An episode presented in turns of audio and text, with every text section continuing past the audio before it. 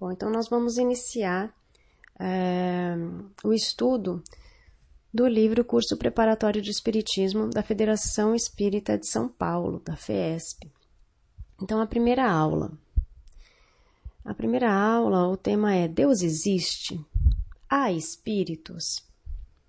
Então, é, ele vai falar: Deus existe? Aprende-se na doutrina espírita que a existência de Deus, causa primária de tudo que existe, é a base sobre a qual repousa o edifício da criação universal. Acreditar na existência de Deus é ponto fundamental para a compreensão da grande equação da vida. Muito mais importante que acreditar é sentir e compreender que a existência de um ser superior sempre foi, é e será um princípio que o homem jamais deixará de buscar. Sabe-se que a inteligência humana não é a causa da vida e sozinha não tem o poder de conservá-la ou mantê-la. Quem então seria a causa? A doutrina espírita responde sem hesitar: Deus. A linguagem humana é, entretanto, impotente para exprimir a ideia do ser infinito. O homem, utilizando termos e nomes limitados em seus conceitos limita o que é sem limites. Todas as definições são insuficientes e, de certo modo, induzem a erro. Mas, pouco a pouco, com as revelações espirituais, o homem começa a entrever a evolução grandiosa da vida e o significado maior das palavras de Jesus: Meu reino não é deste mundo. A doutrina espírita ajuda o homem a perceber que tudo revela e manifesta a presença divina, especialmente após os esclarecimentos feitos pelos espíritos, sem alegorias, dando às coisas um sentido claro e preciso que não possa ser objeto de nenhuma falsa interpretação. Os espíritos ensinam que a maravilhosa obra da criação não pode ser obra do acaso, porquanto todo efeito inteligente tem de decorrer de uma causa inteligente. Allan Kardec narra na Gênese, no capítulo 2, item 6, parágrafo 2, um exemplo significativo desta afirmação. Ao se contemplar um relógio, por exemplo, de mecanismo complexo e engenhoso, pode poder-se-ia dizer que ele é um relógio inteligente que se fez a si mesmo? Ou então que obra-prima teria saído do nada? Ou que foi criação de um cérebro ignorante? A engenhosidade do mecanismo do relógio atesta a inteligência e o saber do relojoeiro.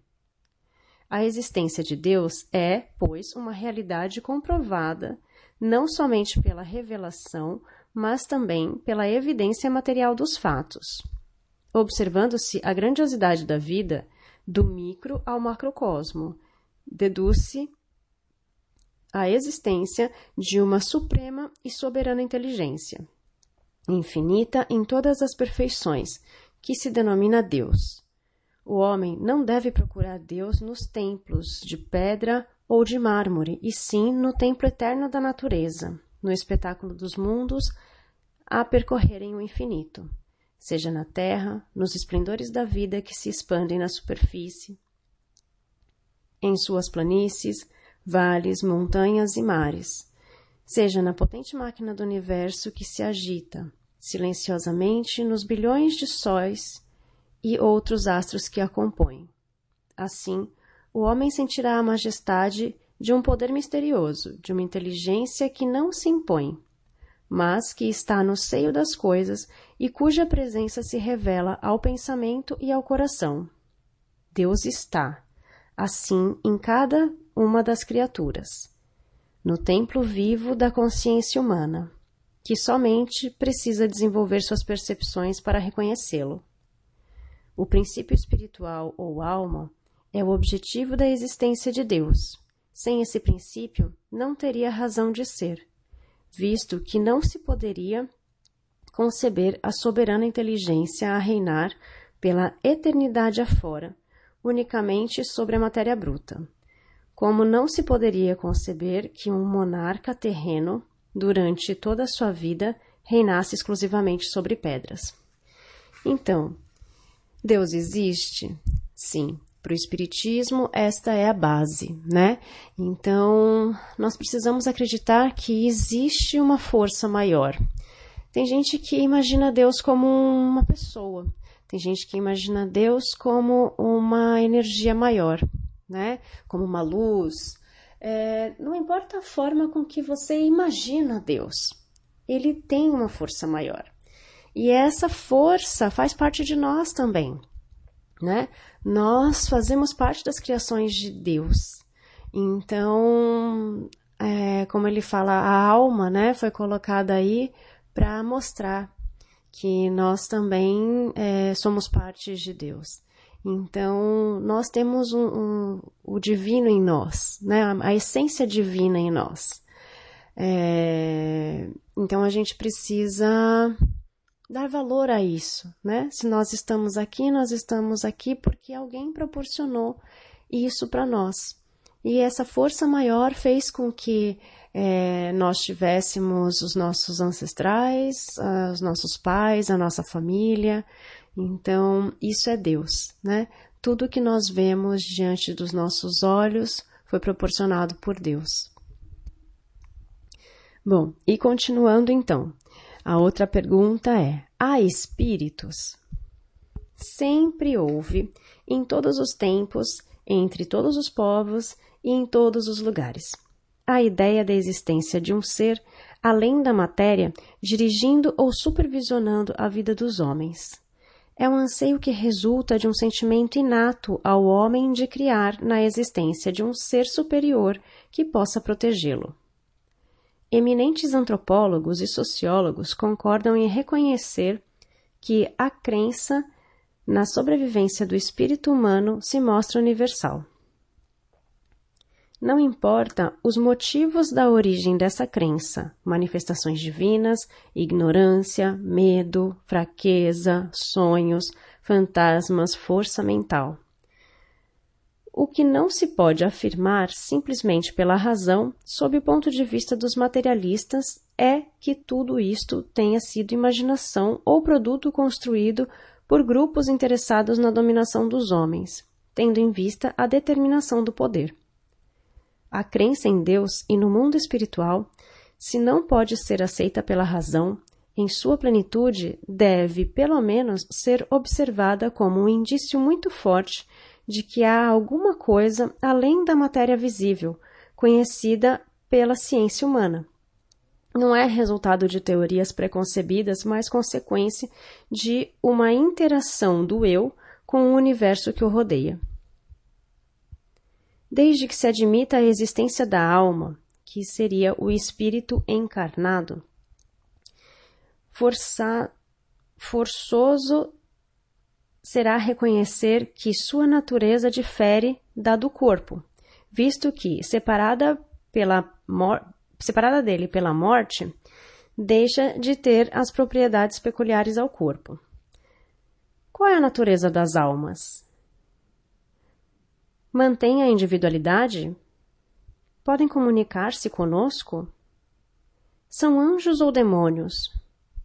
Onde ficam? No céu, no inferno ou no purgatório?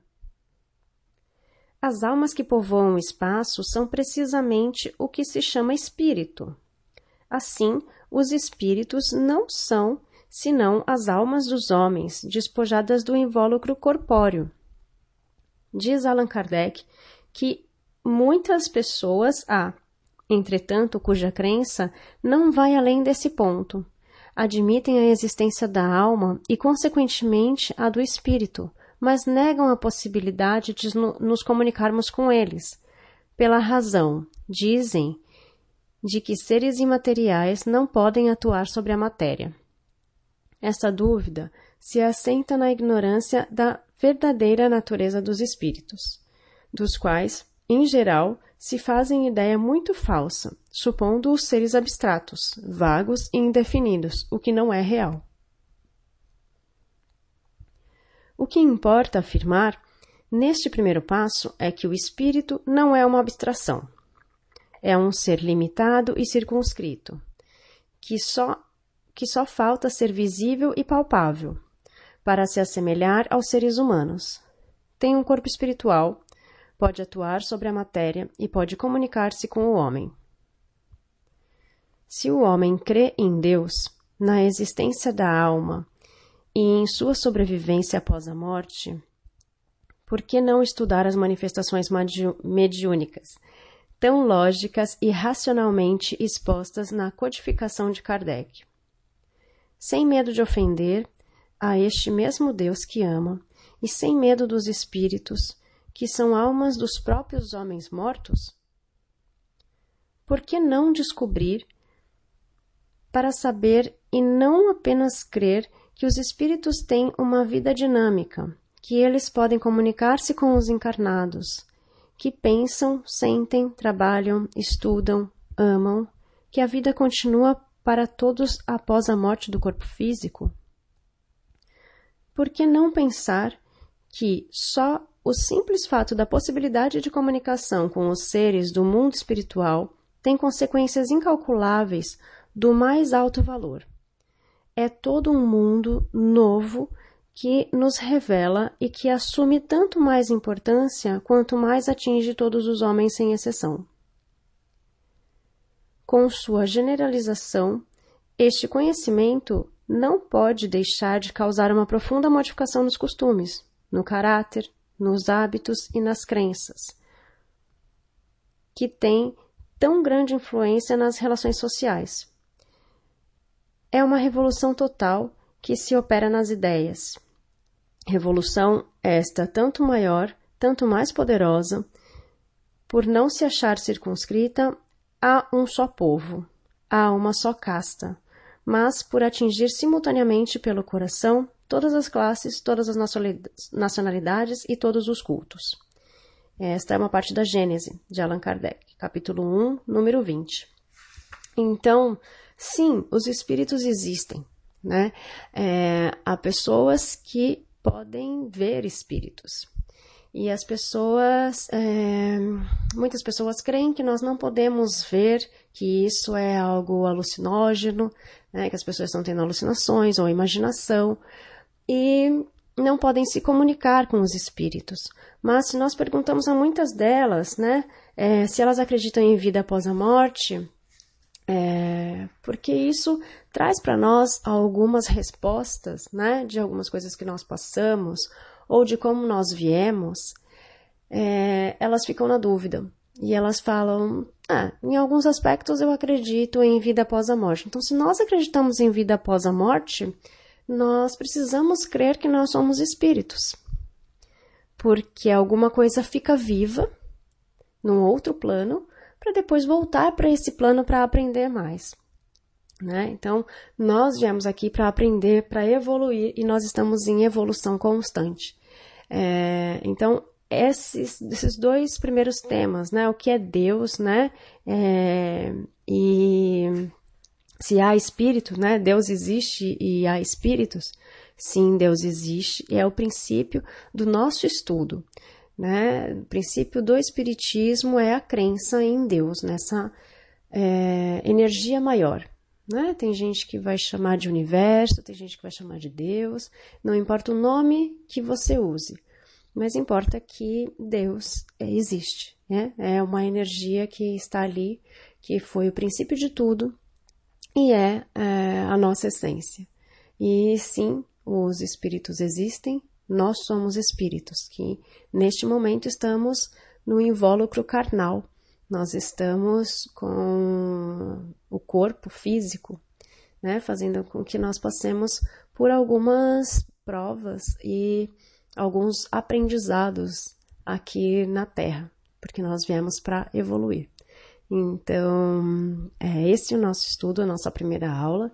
Então, depois a gente vai dar continuidade a esses estudos aqui. Até mais. Namastê, Namastate.